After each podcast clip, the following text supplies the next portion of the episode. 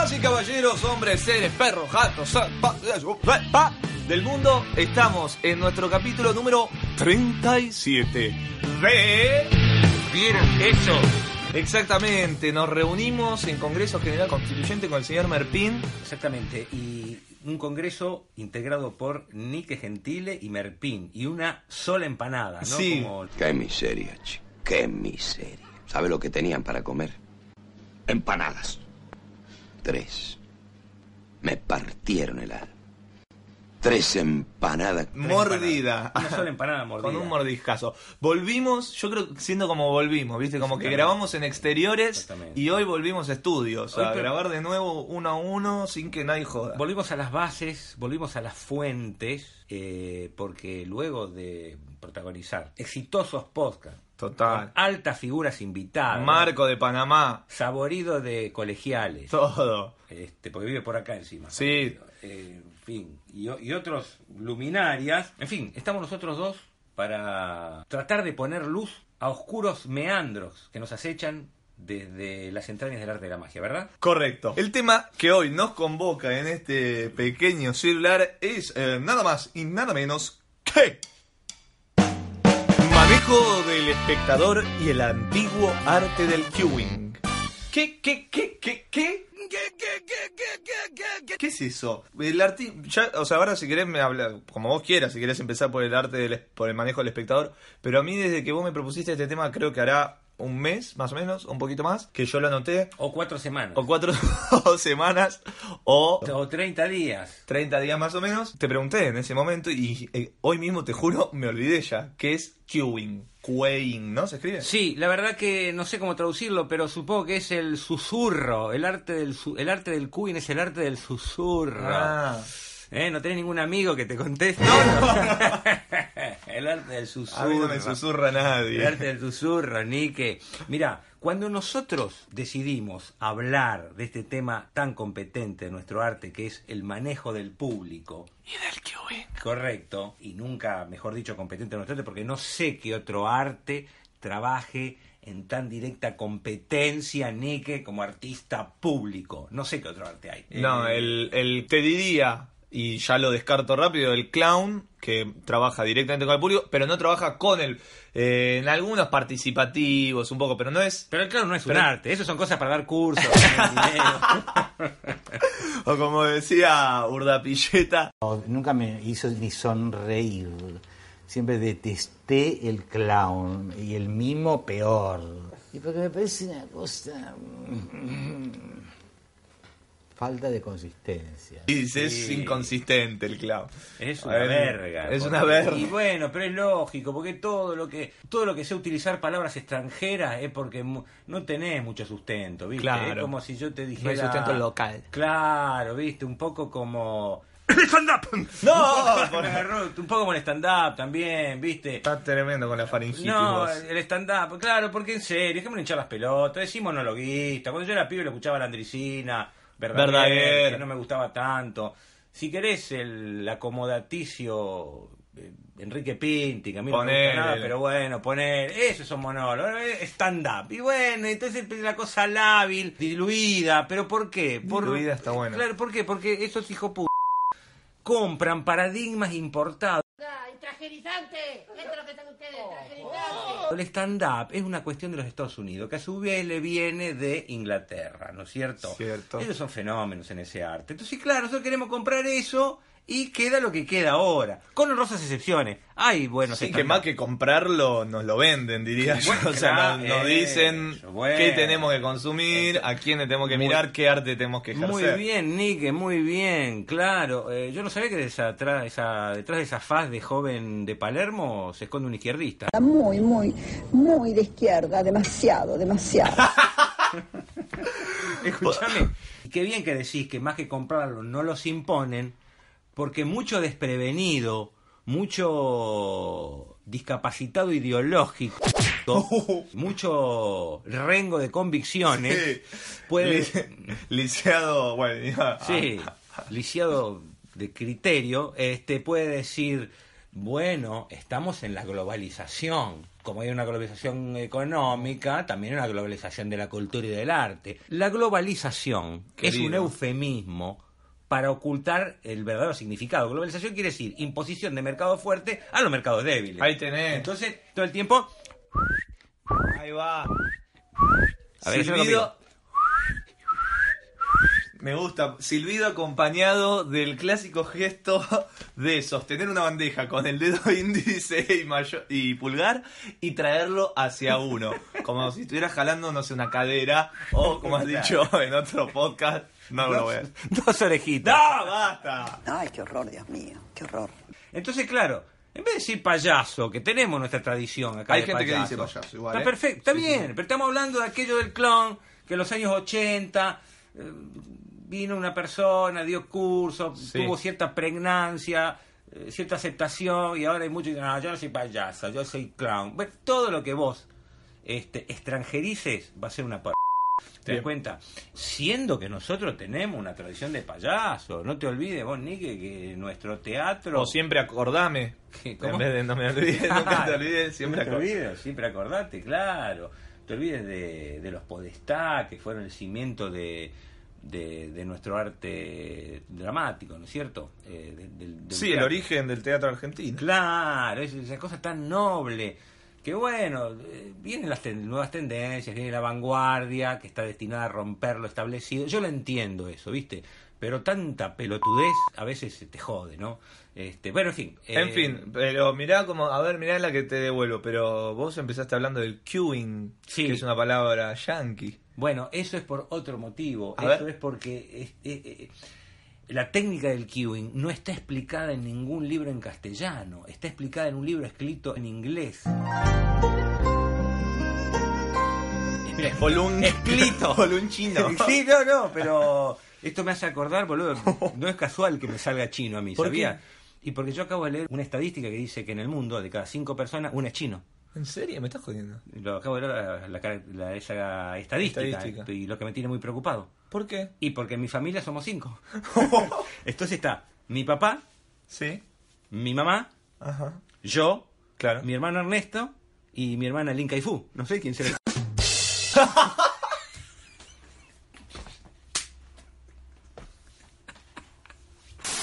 Volviendo al orden. Sí, volviendo al eh, orden. Recuperamos la charla que nos compete y ¿Escuchaste algún evitamos. chiste más boludo que ese? Sí. Es genial. Es genial. Uno que has dicho vos en algún podcast, pero Sí. ya me lo olvidé.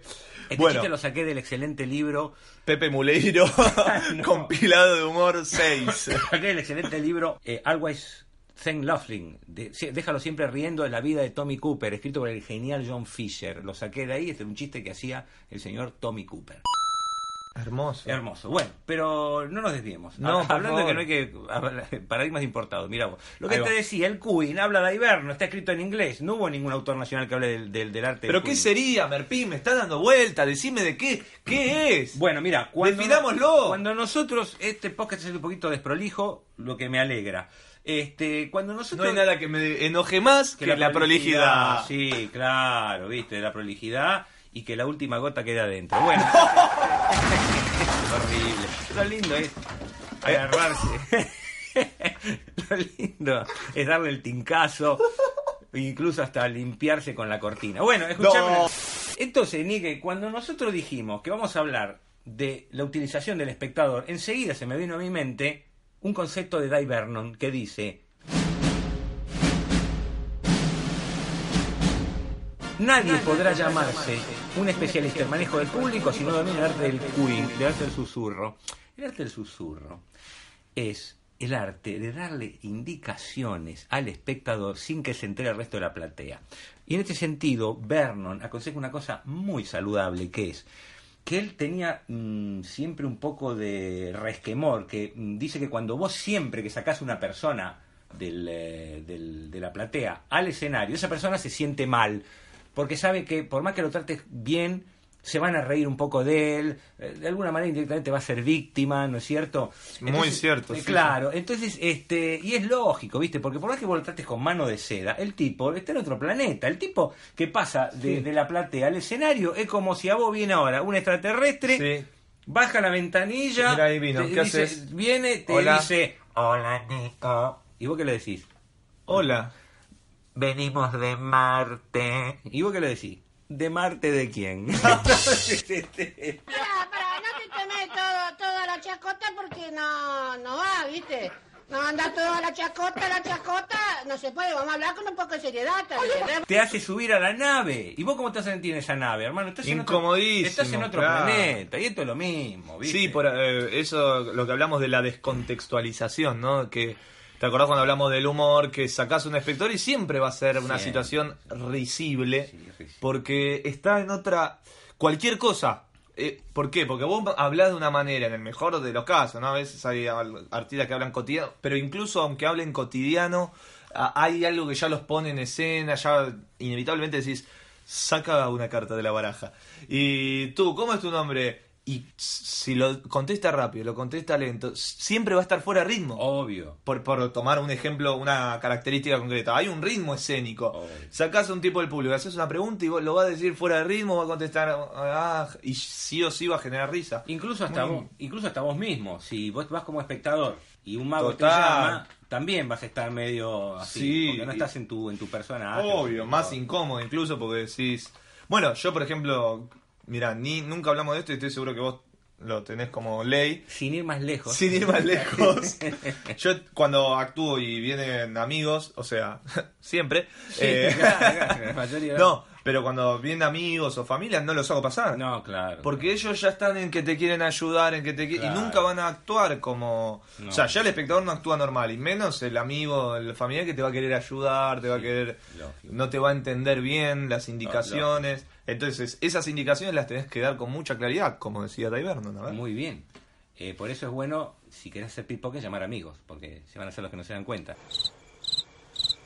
Bueno, Dave Vernon entonces dice que lo primero que hacía él, cuando pasaba un espectador, le susurraba y le decía, no se preocupe, que después yo le voy a enseñar cómo es el truco de esto. Y ya lo tranquilizaba, ¿te das cuenta? Y ya lo tranquilizaba. Muy bueno. Una- una- sí, una, una cosa que yo quiero decir, cuando sube un espectador, a mí no es que me moleste tanto el hecho de que el tipo se siente incómodo por el hecho de que él se siente incómodo. Me molesta la, mm, la injusticia artística del, del tema, ¿entendés? ¿Cómo? Eh, Claro, no es un problema moral, es un problema ético artístico. O sea, a mí no me molesta que el tipo esté, se siente incómodo eh, como persona. Me molesta la, la falta de criterio artístico, la falta de ética artística. Es decir, es lógico que el tipo se va a sentir mal ahí. Es lógico que no va a poder hacer lo mismo que vos. Porque vos estás preparado para eso. El tipo no. Claro. Exacto. Eso es lo que de, de verdad a mí me molesta. Entonces, eh, y navegando en este tema de- del arte del, del Queen, Se venía la tos. Sí. este, estoy muy mal de la garganta. Eso me pasa por tocarme desnudo. Señor. Bueno, entonces este, el arte del Queen, te decía también, cuenta de Vernon, que había un gran mago llamado Jason Cole que hacía llamar a dos chicos de la platea. Entonces le decía, bueno, ¿vos cómo te llamas? Eh, Albertito. ¿Y vos cómo te llamas? Florencia. Entonces este, le decía, mm, Florencia, te voy a presentar a Alberto. Y después le decía, Alberto, te voy a presentar a Florencia. Y le susurraba al chico, arreglate la corbata. Entonces cuando él, le- él le decía al chico, eh, Alberto, te voy a presentar a Florencia, el pibe se arreglaba la corbata y ahí todo el mundo reía. Muy bueno. ¿Entendés? Generaba una Una situación. situación, ¿no? Claro. Bueno, lo mismo, el arte del cooing, el arte Claro. del susurro. Otro, otro ejemplo maravilloso en ese sentido, el arte del cooing, era el que hacía el famoso eh, mago Neil Leipzig, A quien le mandamos un saludo, Sí. por supuesto. Hola Nate, que, cuya pie de resistance era la aparición de cuatro haces. Y él tenía cuatro espectadores alrededor de la, de la mesa. Entonces apareció un as, aparecía el segundo, y aparecía el tercero, y cuando aparecía el cuarto le decía al tipo, ahora usted rasquese la cabeza. Entonces, tac, aparecía el cuarto y el tipo se rascaba la cabeza. Muy bueno. El Impecable. arte del quién. Bueno, Excelente. Sí. Y eso, para si po- podríamos pensarlo, así, con velcro y todo. Que, perdón, nos pide el velcro que se desprende solo del otro velcro. ¿Qué beneficiaría, no? Podemos pensar, generaría mm, esto, situaciones que aparentemente son improvisadas, pero son totalmente dominadas por el mago. y eso sí tiene un valor artístico. A ver. Eso tiene un gran valor artístico, ¿te das cuenta? Porque es una situación. Hay una decisión. una decisión, está, está planeado y, y tiene una técnica. Y, y no la podés hacer de cualquier manera, tenés que tener un poco, tenés que tener onda para hacerla la técnica, Claro. para que te den bola, el momento justo. Eh, ¿Te das cuenta? Eso está total, totalmente... Ahora voy, sí. Está mm, increíblemente aceptado. eso. Voy cayendo en lo que vos decís, esto de la falta de criterio ético. Claro. Y es verdad, hay algo de. que era lo cuando yo te mencioné aquella vez del- en el podcast del humor, de, el- de que todo lo que haga el espectador es gracioso y el mago cree que él lo genera. Es, es, eso es lo que me molesta, porque ¿qué, qué importa si la otra persona cree que es gracioso y no lo es? Claro, la falta de criterio, que no estás decidiendo nada, estás saltando a bueno, a que pasen cosas graciosas, a que depende totalmente de otro y no hay ninguna propuesta, ninguna decisión, ningún No. ni siquiera claro, no es que el criterio es pésimo, no hay criterio, No hay criterio. no hay nada, no hay ningún pensamiento, es, el único pensamiento es el terrorífico así nomás.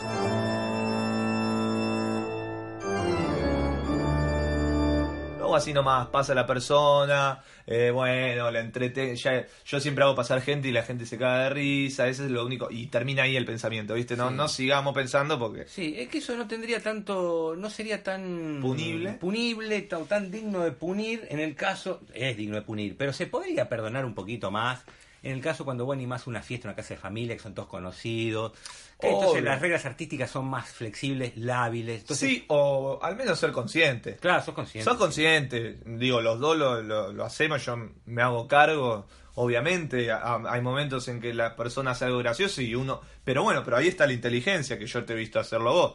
Lo tomás eso y lo trabajás como algo escénico, o sea, Sí. para mí la improvisación, las que valen realmente no es el, el que sucede algo, ay, vos lo blanqueás, es lo que pod- en lo que lo podés transformar. Claro, ¿entendés? y tenés en el que mejor de los casos. Y para eso más vale estar un poquito preparado, como decía el inolvidable, querido, y admirado y llorado René Laván, mis improvisaciones son el resultado de la más profunda de las cavilaciones. Hay que- Repe- repetimos, René lo decía, mis improvisaciones son el resultado de mis más profundas cavilaciones. Qué maravilla, me gusta que te guardes la mano en el bolsillo para decirlo. No, no, es que no me estaba guardando la mano en el bolsillo. Tenía comezón. ¡No! Yo no voy a comer, acá no se puede venir a hacer nada, acá no puede hablar ni en serio, todo jodiendo acá. Que vienen acá, que... Es para nada, mía. Claro, y lo que te decía es que eso que vos me dijiste, que vos dijiste que me viste hacer muchas ocasiones en casas de familia, de aprovechar el- la participación del público, hasta incluso mm, fingir un cierto placer, una cierta Sí, risa, obvio. que le festejo los chistes, Claro. la huevada que dice. Eso es muy de agradecer porque eh, humaniza el personaje del artista y lo conecta mucho más con el auditorio. La gente dice, ah, mirá, bueno, el tipo está riendo, está divirtiendo, se está divirtiendo como, como nosotros. Claro. Como diría René Laván también, me siento uno más en la rueda. Ah. Este, claro.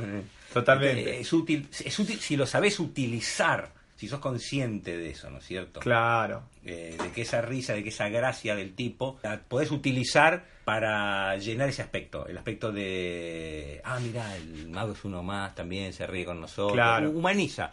Totalmente, y también ahí hay criterio, habría que ver el caso, ¿no? Pero digo, también hay criterio, imagino hasta dónde lo haces, eh, qué comentario, para qué lo usás, incluso que también el stand-up se hace cargo de esta técnica, pero que, que es la del callback, la de volver Sí. atrás, después, por ejemplo, que lo usan muchos humoristas, esto de Corona no, Sí, no, no sí, toma a alguien de punta Sí, y lo hace el chiste, creo que igual Corona lo prepara, pero digo, también imagino que vos lo harás, esto de que sucede algo, vos lo aprovechás y a lo largo del show Sí. repetís eso, entonces lo transformás en, en un running Claro, gag, pero, eso en es, un- eh, eh, pero eso es lo una- transformás en algo artístico. Sí, pero eso, es, eh, eso que te dice vos es la pura utilización del, del- del- de la técnica del running gag. De hecho, Claro. yo, yo lo hago, por ejemplo, con, con un espectador que, no sé, cuando le digo, pude haber matado el chiste, que me, como Sí, que me sí, tropiezo, lo miro y digo, pude haber matado, se lo digo una vez, dos, siempre al mismo. Pues la pura utilización del, del- del- de la técnica del running gag, del running gag, del running gag. Claro, pero eso no importa porque yo me siento cómodo haciendo eso porque el tipo está en su silla, está en su terreno, no es, no, no se siente mal. Claro, ahora,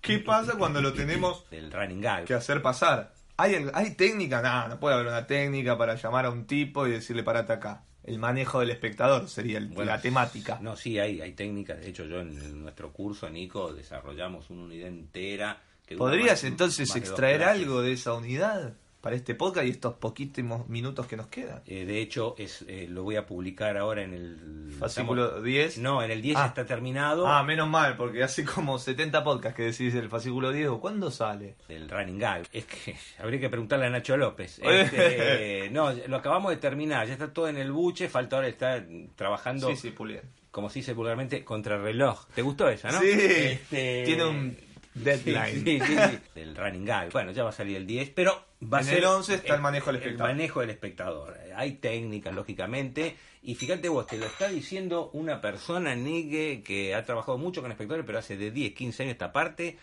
decidió hacer material solo performer. Y tengo un solo número en, que, en el que hago pasar un espectador. Lo demás, voy solo bien se lame. solito en el escenario. Este, pero bueno. Solo el toro con el bolo. Muy bien. Muy, muy. Pero bueno, técnicas, eh, obviamente. La que hay. más te guste o algo más breve, o quizás tengas un concepto que englobe todo Sí. el- la temática, cómo maneja un Y espectador. sería un poco el cierre de esto, entonces. Totalmente. Bueno, entonces voy a dejar, voy a ceder mi, mi palabra a la palabra de otro mago que yo admiro mucho y me parece más autorizada la palabra de él que no la mía. Eh, vuelvo a repetir, tengo mu- mu- muchos conceptos, ideas y técnicas para trabajar con el espectador, pero prefiero recordar algo que dijo Michael Lamar, el gran Michael Lamar, mi gran admirado Michael Lamar. A quien le mandamos un saludo, por supuesto. Hola Michael. Este, el tema fue así. Resulta que Michael Amar dice, una vuelta yo llevé a mi madre a ver un mago al Magic Castle, de Mago de Closap. Y la, la hizo pasar, y le hizo pasar un mal momento a mi mamá. No sé qué le habrá hecho. Pero por él habrá dicho, pero vieja, qué cara de trola que tenés. ¿Qué sé? No, Una claro. cosa así, ¿viste? Pero vos, vos sos mu- muy boluda, muy boluda. claro, ¿entendés? Cosas así. Y Michael dice que lo maltrató y que se sintió mal de ver a su madre ahí Sí. eh, maltratada. Entonces, este, él sacó un axioma, eh, confesionó un axioma, Michael Amar, que dice, desde ese momento yo me dije y digo, siempre que saques a un espectador, tratalo como si fuese tu madre, no como la madre se me con la madre.